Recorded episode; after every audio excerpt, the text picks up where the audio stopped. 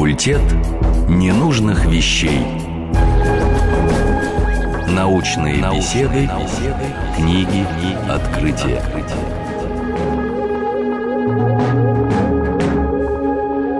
Здравствуйте, это факультет ненужных вещей, и, как всегда, в студии мой коллега Владимир Аверин. Здравствуйте, и Петр Лешковский. Да, и у нас сегодня в студии наш гость, замечательный математик Михаил Анатольевич Цфасман. Здравствуйте. Здравствуйте.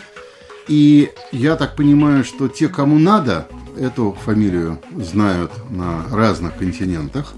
А я воспользуюсь паузой и представлю все-таки нашего гостя, чтобы слушатели представляли, с кем сегодня мы собираемся разговаривать. Доктор физико-математических наук, проректор по научной работе, профессор независимого Московского университета, директор по исследованиям Французского национального центра научных исследований, заведующий сектором алгебры и теории чисел Института проблем передачи информации имени Харкевича и прочее, прочее, прочее, еще и кавалер французского ордена академических пальм Михаил Анатольевич Свасман и создатель единственного российского математического журнала, правда, на английском языке. Он Называется... далеко не единственный. Он единственный, на который на английском. А, единственный, который на английском. Да, да, да. Понятно, понятно. И надо сказать, что один из двух лучших наших математических журналов вместе с журналом «Успехи математических наук» мы все время конкурируем а за ваш первое как место. Называется? Moscow Mathematical Journal, московский угу. математический журнал. Понятно. Да, а... и вот э, раз уж вы сказали про французский орден, то здесь есть некоторые очень важные для меня замечания, а именно за что. В соответственной бумаге написано за вклад в французскую культуру. Поэтому вот в первую очередь для меня математика – это часть культуры. Мне как бы несложно с этим согласиться. Я понимаю, что ученые – это, безусловно, и в первую очередь культура. И вообще основа основ, цель нашей передачи ровно в этом и состоит, чтобы показать, что ученый живет, может, не богато, но очень интересно. Но, с другой стороны, извини, вот когда ученый, математик заявляет, что математика – это часть культуры и делает на этом акцент – то, может быть, для кого-то следует этот тезис все-таки расшифровывать. Да, пожалуйста. Да, я бы, может быть, сформулировал антитезис, что есть люди, которые считают, что математика и наука вообще – это часть технологий, что мы занимаемся наукой для того, чтобы... Самолет летел. Да, самолет летел, чтобы в кармане мобильный телефон звенел днем и ночью, и чтобы лучше росли озимые. Но на самом деле Основная мотивация большинства ученых есть, безусловно, ученые, которые в первую очередь ориентированы на конкретные приложения. Но основная мотивация большинства ученых – это интерес к предмету. И когда начинаешь об этом думать, то понимаешь, что нет такого уж большого различия между ну, я сейчас говорю как представитель абстрактной науки. Филологом, историком, физиком, сейчас, математиком. Да, между филологом, историком, физиком и математиком. Конечно, да. конечно, мне это абсолютно понятно.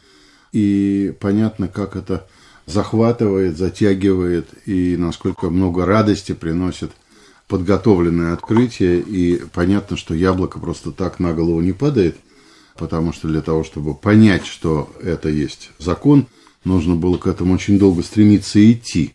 Равно как, я не знаю, там, конец книги, приходящий во сне, кажется чудом, а на самом деле это никакое не чудо, а просто тоже плод долгих раздумий. Итак, я прицеплюсь к слову открытие. Да. Что здесь тоже есть две точки зрения на математику. Вот когда рождается новая теорема, ее доказательства, или мы изучаем какой-то новый математический объект, то что мы делаем? Мы придумали эту теорему, мы ее изобрели или мы ее открыли. И вот здесь среди математиков нет единственного мнения, что я просто твердо уверен, что открыли. Я тоже. Да. Вот, что математика отличается от э, физики или биологии единственной вещью, что физика и биология изучают реальный и материальный мир – конкретную задачу, да? А, нет, не обязательно конкретную задачу, но, значит, физика изучает законы материального мира. Угу. Материальный мир реален, мы можем пощупать этот стол, мы можем... Ну, бозон э, пощупать практически невозможно. Да, бозон но... пощупать невозможно, но там есть косвенные свидетельства, да. да, и так далее. Ну или, во всяком случае, современная физика все больше приближается в отношении к математике. Но классическая физика, вот шарик катим или пружинку растягиваем и смотрим, как это происходит. А можно задать вопрос, а что же изучает математика? И вот мое представление о математике, что мы изучаем реальный нематериальный мир. Для меня, как для работающего математика, число 2 всем известная или мало кому известная эллиптическая кривая – это объекты, которые ничуть не менее реальны, чем земной шар или авторучка. А они у вас цветом обладают? Некоторые обладают.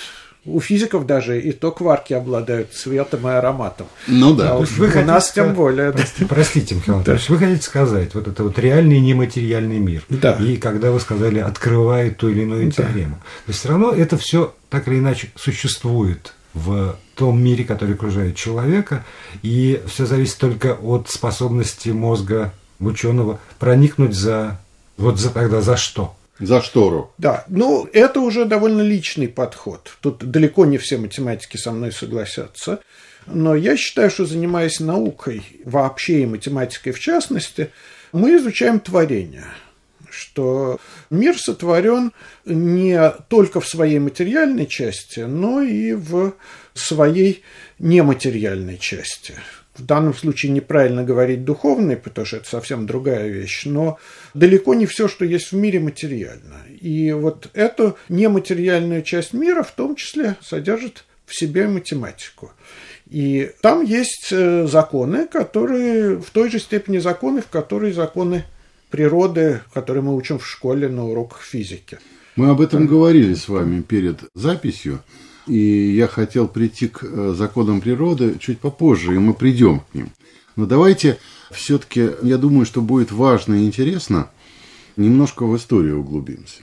Потому что, наверное, многие задумывались о том, что великое открытие арабских исчислителей придумать ноль, да? Вот единицу я вижу, одно яблоко, а ноль яблок я не вижу. Но, тем не менее, понятно, что это вопрос, э, курица или яйцо, да, старт. И вот когда был придуман старт, тогда сдвинулось, видимо, очень много, потому что просто сознание изменилось совершенно. И мы, например, знаем, что ньютоновская физика опрокинула представления декартовские, а Эйнштейн изменил Ньютона, вобрав его в себя, ни в коем случае не исключив. Но вы хотели глубже, и вот давайте я задаю вам вопрос, как видение мира, философия познания мира через математику изменялась в веках? Это вопрос, о котором лучше, конечно, спросить историка науки. Но я перед этой передачей думал, что хорошо бы привести какой-нибудь пример из математики, который, может быть, будет понятен не всем слушателям, угу. но хотя бы некоторым, а остальные, может быть, в процессе рассуждения почувствуют аромат. Это даже важнее, чем угу. поверят.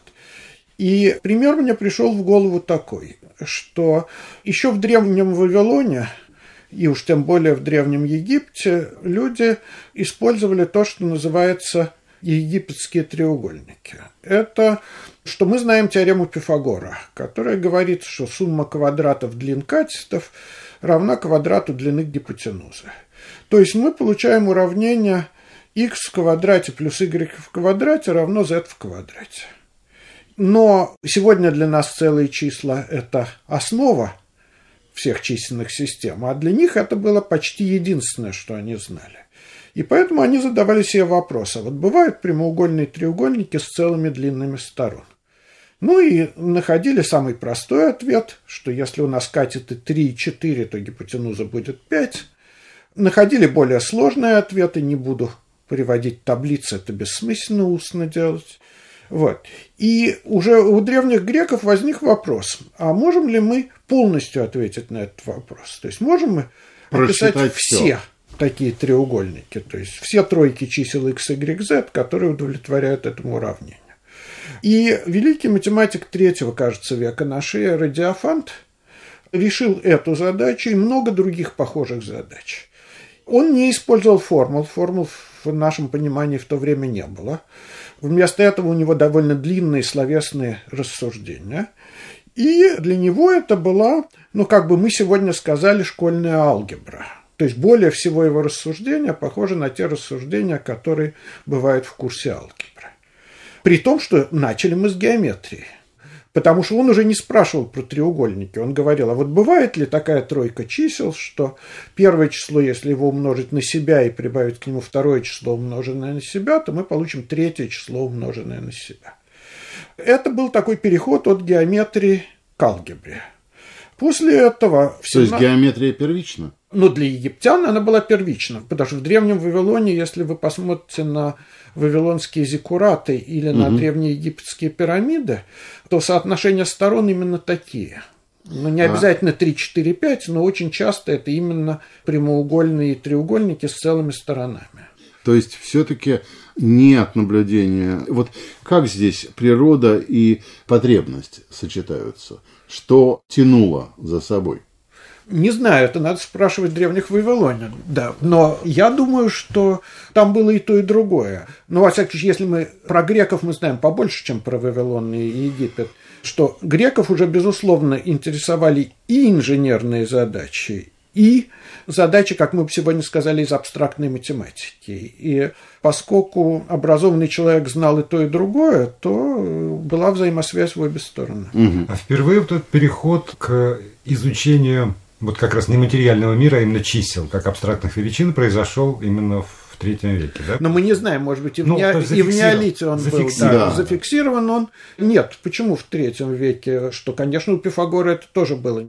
Но вот э, эту конкретную задачу в третьем веке решил Диофант, решил Диофант угу. но про древних писателей мы никогда не знаем, он сам решил или записал чье-то решение. Или но, процитировал да. книгу, которая не да, дошла. Да, да, да. Но, по всей видимости, судя по тому, сколько на эту тему написано у Диофанта и насколько разные задачи у него решены, это, видимо, был именно он. И вот таким образом задача стала алгебраической. Угу. Следующий шаг произошел в первой половине 17 века. Это Декарт – ну, люди, видимо, стороны квадрата линейкой умели мерить задолго до Декарта, иначе бы они ничего не построили. Но Декарту пришла в голову мысль, что точки на плоскости или в пространстве можно задавать координатами. Вот это вот был такой великий сдвиг. И Декарт понял, что когда мы говорим о пространственных объектах, то мы можем их описывать числами – вот нарисовали ось абсцисс, ось ординат, там при необходимости третья ось, если мы в трехмерном пространстве, и говорим о геометрических вещах при помощи цифр, угу. при помощи чисел. И вот это был Декарт, и Ньютон в уже конце 17-го, начале 18 века, Ньютон нам объяснил, что окружность на самом деле задается уравнением x квадрат плюс y квадрат равно квадрату радиуса. И тем самым вместо того, чтобы говорить об вот этих уравнениях, о которых говорил Диофант, мы можем говорить, но в этом конкретном случае об окружности, что мы ищем целые точки на окружности, то есть точки с целыми координатами. То есть мы вернулись от алгебры обратно к геометрии. И дальше оказалось, что рассуждение Диофанта сводится к тому, что мы правильным образом для этой окружности находим секущие и касательные. И задача становится совершенно прозрачной, ее можно легко объяснить школьнику старших классов минут за 20. И вот таким образом связана очень сильно алгебра и геометрия. И вот этот вот пример мне хотелось привести как пример такого математического рассуждения, которое шло через века, все время меняя форму. Хорошо, давайте остановимся пока на Ньютоне, да. потому что всеми замеченный, во всяком случае, а кем-то любимый писатель Дэн Браун, да. в своих, может быть, вам доводилось читать его конспирологические книги, значит, наполненные, казалось бы, фантазиями, но вместе с тем построенные это как раз на очень хорошем усвоении именно математических ходов, потому что эта литература детективная, там надо расследовать, там надо построить некую схему – и вот у Дэна Брауна все время разговор идет о вещах, которые неизменны. Ну, я не знаю, там все знают, что 3,14 это число π, оно неизменно. Все понимают, что существует золотое сечение, что есть какие-то вещи, которые отражены на скелете человека, на строении дерева и далее, далее, видимо, везде. Вот что это за замысел Творца – который находит какие-то, ну, скажем, числа или соотношение чисел, на которых строится абсолютно все. И если вот задаться целью, то это можно найти и у кузнечика, и у змеи, там, ну и так далее, и так далее. Но я здесь не удержусь и расскажу исторический анекдот, Конечно. что у меня в руки попалась книжка про китобойный промысел 30-х годов 20 века. Угу. И в этой книжке рассказывалось в том числе, каким образом измерить примерную массу кита. Кита. Да, и вот про эту массу кита, там считалось, что кит это примерно цилиндр, соответственно, надо было посчитать объем этого цилиндра, умножить на удельную массу кита, там примерно 0,9, вот, и там бы встречался коэффициент π. И было подстрочное примечание, что для гренландских китов π следует считать равным трем. Понятно. Вот. Вы говорите про... Я говорю про да, замысел, про Да. некие константы. Про некие константы. которые, конечно, интересно отлавливать Да. ученым, и которые, видимо, или нет, работают везде. И все дальше и дальше. Но я бы сказал, что константы это не самое интересное, что вообще существуют некие законы математики. И эти законы математики действительно работают везде. Что мы их проявления видим и в материальном мире, и их же проявления мы видим в других более сложных конструкциях математики. И я сейчас отойду чуть-чуть от темы и скажу про школьное образование. Что у нашего школьного образования есть один неискоренимый дефект.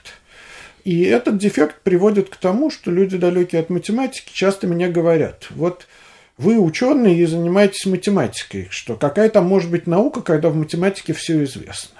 Так мы для этого вас и пригласили, чтобы вы объяснили людям, что не все известно и что наука активно развивается. Вот, и тогда я задаю людям вопрос. Я говорю, а вот вас в школе учили истории. Как вам кажется, там тоже все известно или нет? И оказывается, что да, и в истории им тоже кажется, что все известно. Ужас. Вот, и э, Не вот общайтесь вот, с да. такими людьми, пожалуйста. Нет, так это бедные люди, которых... Но мы виноваты в том, что они не Что они так- этого не так знают. думают, Да, да. да. Потому что человек честно учился в школе, он честно выучил курс истории. Найдите мне в школьном учебнике истории место, в котором, в котором сказано, что вот по некоторым сведениям вот это событие произошло так, а по другим сведениям оно произошло совершенно иначе. Ну, сейчас в 90-е годы такие появились, а сегодня, к сожалению, Да, это нововведение обратно, умирает. Да. Да. Но даже и в 90-е годы акцент на этом никогда не делался. И поэтому Нет. у людей складывается впечатление, что есть э, у нас... Есть одна прописная истина. Одна прописная истина, которая достаточно логично излагается, но в случае истории там, что в таком-то веке было то-то, из этого следовало то-то и так далее. И мы видим линейную модель, в которой забыты страны и континенты многие. И в математике то же самое. Что Или вот мы есть видим вашего закон- сбрендившего математика, который переписал всю историю, и ему верят, потому что это то, о чем предпочитают не говорить ученые. Люди же верят в такие, Так, в теорию ну, заговора. Да, но э, про это мне даже и говорить не хочется, Правильно. потому что Я не назвал его ну, фамилию людей, специально. да, людей, которые говорят ерунду, на самом деле на свете очень много. Да. Вот. Отдельный вопрос это о психологических основах. И вот сейчас я об этом говорить не буду, если время останется, можете спросить, потому что мне кажется, что я чувствую, почему именно среди математиков есть люди, которые пытаются переписать историю или что-то еще. Но не это важно. А важно то, что если вы поговорите с профессиональным историком, то он вам скажет, что вот есть вещи, которые мы знаем, есть вещи, которые мы знаем с очень хорошей Достоверность. достоверностью, а есть вещи, которых мы не знаем вовсе. Что мы можем думать, да, что мы можем думать, что оно могло быть вот так. Но либо документы не сохранились, либо документы противоречивы, и дальше нам нужно в этом месте много работать, лазить по архивам, если это письменный период, копать землю, если это археология, и делать И не зачастую факт, не, что- не прямые, а косвенные. вот. И вот я хочу сказать про математику, что у математики есть то же самое свойство, что какой естественный вопрос в математике не задашь, выясняется, что человечеству ответ на этот вопрос неизвестен. А, по-моему, это у всей науки. И это у всей науки так, да. Это и делает науку Да. безумно интересной. Да, но беда Да. школьного образования действительно в том, что зачастую оно говорит о конечности знания. Ты Ну выучил да. от сих до сих, Да, и да. знание себя исчерпало. Но это называется тверди зады, как говорят староверы. Тверди, Да. что задано вчера. Да. Вот, поэтому точно те же процессы, которые мы видели на примере Диофанта, Декарта и Ньютона, эти же процессы мы видим и в сегодняшней математике, что разные области математики развиваются вроде бы независимо друг от друга. Потом оказывается, что между ними возникает перекличка. Самые интересные и, на мой вкус, самые красивые части математики – это именно те, где разные области встречаются. И в филологии, и истории также. Да, да. Абсолютно. Но, наконец, в середине 20 века произошел слом или изменение сознания, и начали искать другой угол зрения через другую науку. Например, вот эти вот попытки переписать историю, о которых вы говорили, что ну, многие историки убедительно доказали, что это не так, но самое красивое доказательство привел Залезняк, Залезняк, Царство конечно, Небесное. да. И доказательство это взялось не из истории, а из... Из текста э, реального. Из реальных текстов и из истории языка. То есть, э, ну, в общем, из лингвистики. Да. Залезняк был гений. Да, да. Настоящий. И вот э, как настоящий большой ученый, он э, очень умел находить э, переклички между разными дисциплинами, между археологией и лингвистикой, ну и так далее. И, конечно, самая главная красота в математике – это именно тогда, когда неожиданным образом оказывается, что вещи, казалось бы, далекие, вдруг оказываются очень близкими. Михаил Анатольевич, Да. и все равно, вот когда мы говорим про любую другую науку, есть вопросы, которые возникают из понятных, в общем, вещей. Действительно, потому что оглядываешься назад, понимаешь, есть лакуна в истории, значит, надо ее исследовать. Смотришь на то, как там растет трава, и понимаешь, что надо понять, почему, как, что дальше пошла клетка. Ну, то есть, вот какой-то первоначальный толчок для исследования. И это все равно вот из, из жизни. Когда вы рассказывали про вот эту вот проблему треугольника, это же тоже был изначальный толчок от Заданной необходимости. да, из реальной жизни человека. А потом вдруг наступает какой-то момент, когда, как мне кажется, математики и формулируют уже проблемы какие-то внутри своей науки, которые вот такого естественного толчка не имеют. Как это происходит? Когда это случилось? И откуда вопрос возникает? Вот что меня больше всего волнует. Откуда возникает сам вопрос, которым начинает заниматься математик ученый? Как возникает Это очень, топология? очень- это очень правильный вопрос, да, это очень правильный вопрос. И ответ на него такой, что сперва немножко история опять, что в древнегреческой традиции у того же Пифагора была идея такая, что ну, те сведения, которые мы можем получить из реальной жизни, это низкая жизнь. А высокая жизнь – это те умозрительные построения, ну, вот эти эйдесы э, Платона, которые мы можем эксплицировать и что-то про них сказать на нашем человеческом языке. Но в целом математика работает таким образом, что математик первым делом изучает то, что сделали другие. И где-то он видит... мне любого другого Да. ученого, который который, поступает не не так. Безусловно, да, безусловно. Я читаю какую-нибудь статью. И я вижу, что вот в этом месте либо человек ну, не нашел ответа на какой-то вопрос, либо, что даже интересней, что вот похожие вещи. И вот кажется, что на самом деле есть какой-то объект, который за этим лежит, который мог бы объяснить, почему вот... Потому что, ну, читаешь длинное доказательство, вроде все и верно, а ни уму, ни сердцу, потому что непонятно, откуда это берется. И вдруг открываешь, что существует какой-то объект, который стоит за всем этим. А раз такой объект существует, то мы начинаем его изучать. Дальше есть математики разных вкусов. Есть математики, которые больше всего любят взять какой-нибудь неотвеченный сложный вопрос и на него попробовать ответить, доказать теорему.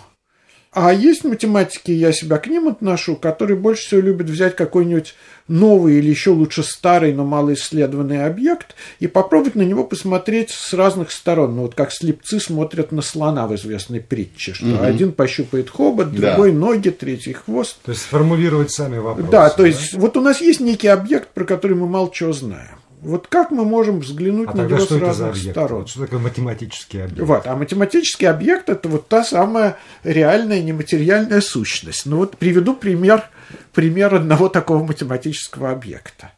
Это число 2. Значит, вот что такое, что такое число 2? На самом деле это очень глубокая абстракция, потому что, ну, что такое два яблока, понятно, вот их положили на стол, это два И яблока. они реальность. Да, два яблока. Что такое две руки, тоже понятно.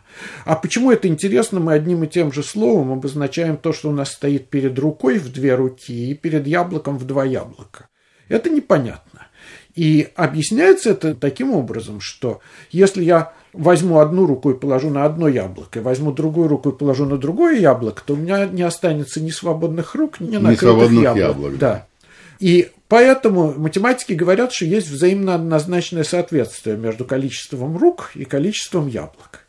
И после этого число 2, которое, казалось бы, что мы все знаем с глубокого младенчества, на самом деле, если мы думаем, что это такое, то это очень сложный объект. Это класс всех множеств, каждый из которых находится во взаимно однозначном соответствии с числом рук у человека.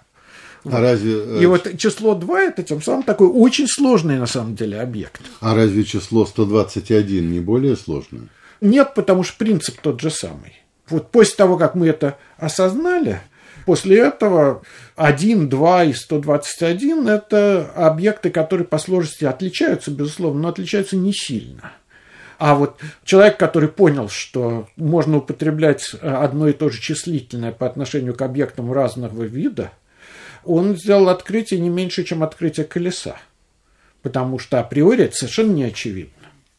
И существуют языки, в которых так просто сказать нельзя. Ну да, и это Да, мы знаем, да, да. что множественного нет и так далее. Да, да, что можно говорить о том, что, что два яблока, да, есть такое понятие, две руки есть такое понятие, а два, ну непонятно, что такое два, два чего. Да, два слона только. Да.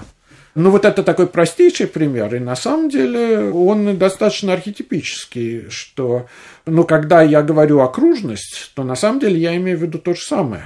Именно я имею в виду фигуры вполне определенного вида, разные, но обладающие одним и тем же свойством, а именно что от какой-то точки все точки этой фигуры находятся на одинаковом расстоянии. И это тоже вещь, к которой мы привыкли с детства, и поэтому не задаемся вопросом, что это такое. Но на самом деле это тоже сложный объект достаточно. И вот те математические объекты, которые возникают в современной математике, они все возникают примерно так же, что мы видим закономерность, мы понимаем, что за этой закономерностью лежит некая общность, мы открываем эту общность и называем ее каким-нибудь словом. Там, ну, я не знаю, вот вы э, все знаете, что бывают рациональные числа, бывают вещественные числа, бывают комплексные числа. По-моему, сейчас даже в школе пожалуй, начали нет. учить. В Пожалуй, школе уже начали пожалуй, не знаю. Да, Пожалуй, не все. да, но во всяком случае, мой прапрадед Николай Егорович Жуковский очень хорошо знал, что такое комплексные числа, и именно на них основано то обстоятельство, что мы сегодня умеем летать на самолетах, что его считают отцом российского авиастроения, а на самом деле он был математик. И форма крыла у него возникла в результате решения некой абстрактной математической задачи. Здесь я напомню нашим слушателям, что у нас сегодня в студии в гостях Михаил Анатольевич Свасман, доктор физико-математических наук, проректор по научной работе, профессор независимого Московского университета, а также директор по исследованиям французского национального центра научных исследований и заведующий сектором алгебры и теории чисел Института проблем передачи информации имени Харкевича Российской академии наук и прочее, прочее, прочее. Хорошо. Вот мы упомянули Андрея Анатольевича Залезняка, и он был у нас, на счастье, в передаче какое-то время назад и рассказывал с напором ему свойственным про берестяные грамоты, про язык, про изменения языка и так далее. И понятно, что его математические, ну, как бы знания и расчеты очень сильно помогали ему в решении конкретно поставленных задач. А вот, скажем, музыка. Мы все знаем, что музыка очень математична, что есть композиторы, которые рассчитывают музыку. И мы знаем также, что алгебра и гармония – это вещи и связанные, и не связанные. Вот как вы считаете, ведь если все в мире заложено Творцом, во что мы верим, задано, а, наверное, задано, как мне додумывается, ну, какие-то основные модули. Потому что все остальное, вот именно, условно говоря, число пи, да, не знаю как. Это понятно, что это такая попытка объяснения для себя самого, потому что иначе а на что опереться, то все-таки акт творения или акт расчета. Или в человеке сидит метроном, который, я все к тому же, о природе и абстрактном, казалось бы, мышлении. Для меня все больше и дальше становится понятно, что абстрактные мысли математика не являются абстрактными. Ну вот это вопросы уже философские, поэтому я вспомню а, не, не самого известного русского философа, но, по-моему, совершенно замечательного начала XX века, это Николая Ануфрича Лосского, mm-hmm. который написал книгу «Мир как органическое целое». И вот там, пытаясь осмыслить в чем разница между там, человеком и столом или там, землей и двумя яблоками – он э, говорил о том, что существуют объекты, которые составлены из, а существуют объекты, которые, имея точно так же внутри себя более мелкие частицы и так далее, представляют из себя некое органическое целое. И вот мне кажется, что в математике то же самое, что базовые математические объекты, как классические, так и современные, это такие органические целые. То есть это, ну, в очень-очень условном смысле, это такие живые существа.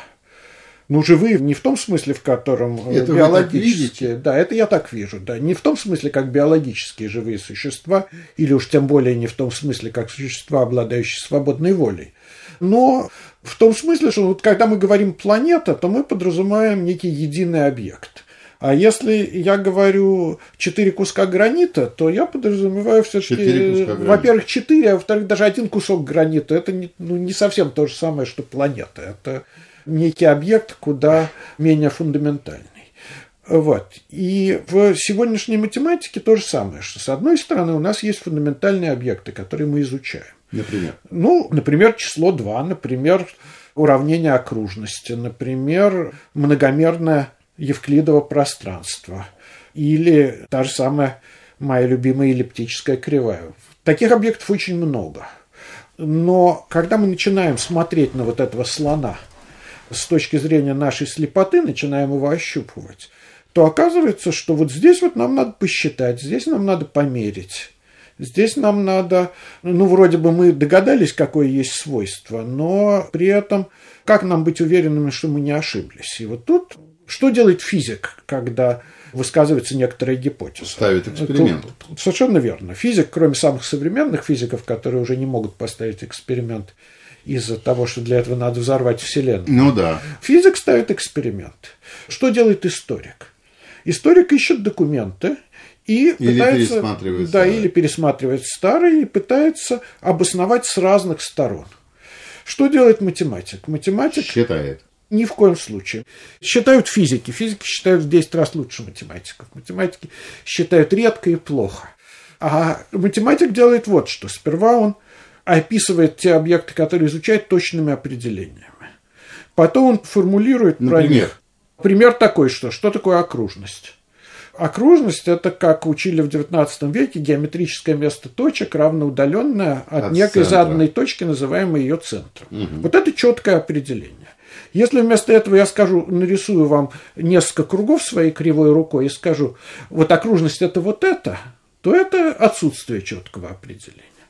Так что сперва мы даем четкое определение. А как надо сформулировать четкое определение? То есть это чистая философия, да? А вы должны увидеть, потому что если вы занимаетесь сложным объектом, как я знаю, занимается топология совершенно перевернутыми, вывернутыми, растянутыми там какими-то, да даже не знаю, рисунками или структурами, как это назвать. Надо же ведь именно словами. То есть слова являются основными, да? Что такое четкое определение? Четкое определение – это определение некого объекта таким образом, что любой профессиональный математик поймет это определение одинаково. Что Без рисунка. Можно и с рисунком, как угодно. Угу. Но важно, что я это написал, и я твердо знаю, что читатель моей статьи поймет именно то, что я имел в виду. Угу. Вот. А дальше это уже социальный вопрос, то есть насколько подробно надо писать для того, чтобы читатель понял. Это зависит от того, насколько унифицирована система образования в мире, еще что-то. И это определение должно описывать тот объект, о котором я говорю, и ни в коем случае не описывать какой-то другой объект. Вот это вот требование. Так, это первая. Это первая да. часть. Вторая часть – это я формулирую некий результат – Значит, этот результат, он называется гипотезой, пока он не доказан, и становится теоремой в момент, когда он доказан. То есть я нечто, опять же, про этот объект утверждаю, и эта формулировка, опять же, должна быть такой, что все ее понимают одинаково. Пример, пожалуйста. Э, ну, пример, что окружность на плоскости с центром в нуле и радиусом единица задается уравнением x квадрат плюс y квадрат равно 1. Вот это теорема. Значит, Вы для этой теоремы я... Эту теорему? Ну, Ньютон ее придумал сам. Ну да. Да. Я ее, есть, я ее знаю от опис... своих учителей. Нет, ну если да. вы описываете свою любимую двойку или эллипс да. и строите на этом свою да. теорему, значит, ваша задача описать объект и подумать, и понять, каким образом x квадрат плюс b квадрат Понять плюс закон, c квадрат. Да? Да. Вот откуда появляется вторая стадия. Вы взяли сложную конструкцию, которую да. еще никто не брал, и начинаете думать, что это, как это построено, да, и как, почему рождается теорема? Да, это правильный вопрос, но не своевременный. Я сейчас доскажу то, что хотел сказать, а Простите. а потом отвечу. Хорошо. Вот. После того, как я сформулировал четкое утверждение, для того, чтобы это утверждение стало теоремой, мне нужно доказать профессионалам, что оно верно. И вот четкое математическое доказательство является заменой экспериментов физики. Что если мне удалось написать рассуждение достаточно убедительное для того, чтобы все признали его доказательством, то да, эта теорема ложится в золотой фонд математики, и в отличие от многих других наук, где вещи опровергаются, в математике, за исключением некоторого небольшого количества, оно всегда есть, теорем доказанных неверно, но при этом таких, что то, что это неверно, поняли спустя 10, 20 или 50 лет, их очень немного. А так, все то, что доказал Пифагор или Диофант, оно точно так же является верным и точным утверждением и для нас сегодня. А теперь ваш вопрос, который вопрос правильный. А как же это мы это утверждение можем сформулировать? И здесь невольно вспоминается капитан Врунгель, который говорил, что остановившимися часами два раза в сутки можно пользоваться, надо только вовремя на них посмотреть. А как сделать так, чтобы посмотреть на них вовремя, это уже зависит от личных способностей наблюдателя. То есть тут профессионализм работающего ученого-математика заключается в двух вещах. Первое в том, что он умеет найти не просто верное утверждение, а интересное утверждение. То есть сделать некое наблюдение вот на основе работ других авторов, на основе собственных рассуждений, иногда на основе вычислений каких-то, иногда на основе чего-то пришедшего из реального мира – но не слишком часто. Вот он должен сперва найти результат, который был бы интересен, причем по возможности не только ему самому. После этого вторая часть работы – это, и самое, пожалуй, важное, это четко этот результат сформулировать. То есть понять, какими именно словами, о каких именно объектах мы говорим, вообще о чем речь и перевести это из такой некоторой расплывчатого ощущения, что вот здесь, здесь что-то, есть, да, перевести это в четкую форму. Но, как говорит один мой друг, что статьи мы пишем не для того, чтобы люди их читали, потому что мы же твердо знаем, что никто таких сложных статей читать не будет, а для того, чтобы самим убедиться, что все, что там написано, верно. А вот скажите, пожалуйста, такое множество, которое существует в мире, как научное открытие. Да. Оно же есть. Есть, есть. но оно это оно... социальное понятие. Нет, математика бессильна просчитать, как именно возникает научное открытие, какими путями, каков закон. Если вы хотите волшебства от математики, то я могу вам привести замечательный пример, что любое утверждение четкое, сделанное в человеческом языке, а в еще... Доказуемо как правильно. Нет, а в еще большей степени. Нет, доказуемо это неверно. Что есть утверждения, которые верны, но недоказуемы, угу. даже в математике. Про это я, может быть, еще скажу. Вот. Но что, во всяком случае, любое математическое утверждение сводится к такому вопросу, что вот у вас задана система уравнений типа многочлен равен нулю от нескольких переменных. И коэффициенты этих многочленов целые. И мы спрашиваем, есть целочисленное решение у этой системы уравнений? То есть есть целые значения x, y, z и так далее, для которых они все выполнены или нет? Вот если бы мы умели отвечать на любой такой вопрос, то мы умели бы отвечать на вопрос про любое абсолютно четко сформулированное утверждение, верно оно или неверно. Вот это на самом деле... А при... есть интуиция только, да? Да, это пример, который показывает, насколько сложны целые числа. Что если бы мы все знали о целых числах, то бы мы бы вообще все знали о мире. Ну что ж, это, по-моему, ну такой замечательный разговор и замечательный рассказ, который, мне кажется, абсолютно простой и вместе с тем очень глубокий получается. Но вот тут хочется все-таки чуть-чуть сойти с этих рельс, и поскольку как-то очень боязно сегодня, и кажется, что мы сильно теряем, вот вы говорили, что в школе плохо преподают, да? Я думаю, что это проблема всех школ мира. Вернее, скажем так, понятно, что не все школы одинаковые, не все педагоги равноценны и так далее, и так далее. Понятно, что существуют там, скажем, отдельные блестящие учителя. Вы получили образование во второй математической, а она, как известно, застрельщик, да, в наше время. Да. Вот. Хочется сказать, вот мы знаем про интернат Холмогорова, про да. отбор талантливых детей. Мы знаем, что многие дети не выдержали испытаний, и это абсолютно понятно, потому что это такое спартанское войско на самом деле, и это естественно. Но, скажем, 10, 15, 20 учеников стоят того. Что происходит сегодня? И что происходит сегодня в школьном образовании, как вам кажется? Можно ли было бы ну, какие-то ваши советы и ваши наблюдения? Прежде чем отвечать на этот вопрос, я бы задал вопрос и самому себе, и вам, и всем нашим слушателям. А зачем вообще нужна математика? Ну, это, мне кажется, да. было понятно после сегодняшней беседы. Ну, я пока дал только одну часть этого ответа. Именно я сказал, что математика нужна, потому что она красива. Но а, нет, вы, этого... вы на самом деле очень четко дали понять, что кроме того, что она красива, она необходима везде, и в том числе, скажем, в инженерии. У нас самая забитая специальность инженер, а во всем мире на инженерии стоит как на ките мироздание и так далее, и так далее. И, и главное, что это объясняет законотворение. Да, Вы да, такую формулировку да, тоже Да, сказали. да, это я сказал, да. Но кроме законов творения и красоты математики, существует удивительная ее особенность, что мы абстрактно что-то придумываем, а потом оказывается, что в реальном мире в тех редких, редких случаях, когда мы можем это приложить к реальному миру, оно именно так и устроено. Да, ну и пример этого от современной физики какой-нибудь ядерной энергетики до вещей куда более новых, где используется очень глубокая математика. Например, глубокая математика используется в томографе, что если бы не было достаточно тонкого математического анализа 19-20 века, то никаких бы томографов не было.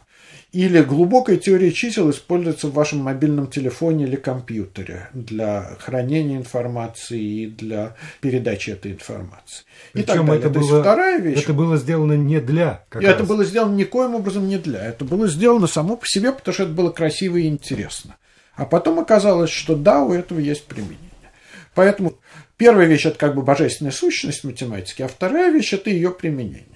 Но есть еще и третья вещь. Третья вещь – это зачем людей, которые не станут математиками, надо учить математике.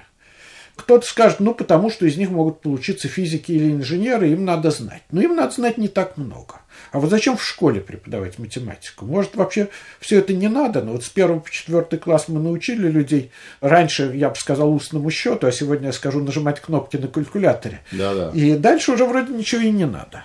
А вот. как же тогда будет развиваться наука, если не учить а, детей от, в школе? От, от, от, отбираем отдельных сумасшедших, которым это интересно, и их учим.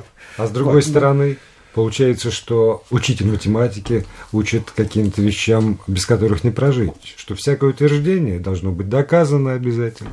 Что каждый объект – должен быть описан четко, а не расплывчато, ну и прочее, прочее. И вот здесь вот вы абсолютно правы. Именно к этому я и хотел подвести, что математика учит человека четкости мышления.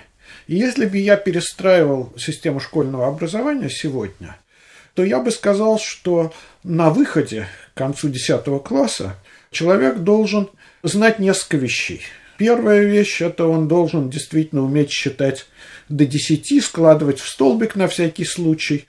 Это я знаю человека, который набирал грузчиков в свою компанию таким образом. Он просил их устно сложить 11 и 12, эти же два числа перемножить при помощи листка бумаги и отнести вот эти два тяжелых ящика в третью дверь слева на втором этаже. Вот если они да. справлялись со всеми тремя задачами, брал на работу. Но первая вещь, которую надо научить в школе, это некоторая совсем элементарная математика, которая нам нужна в быту.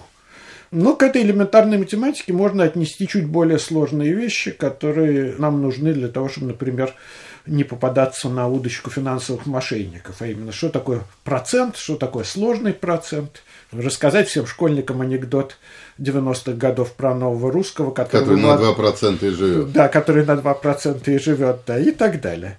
Так что первая вещь – это вот практическая часть такая. Она очень небольшая, для нее 10 лет интенсивных занятий школьной математикой не нужно.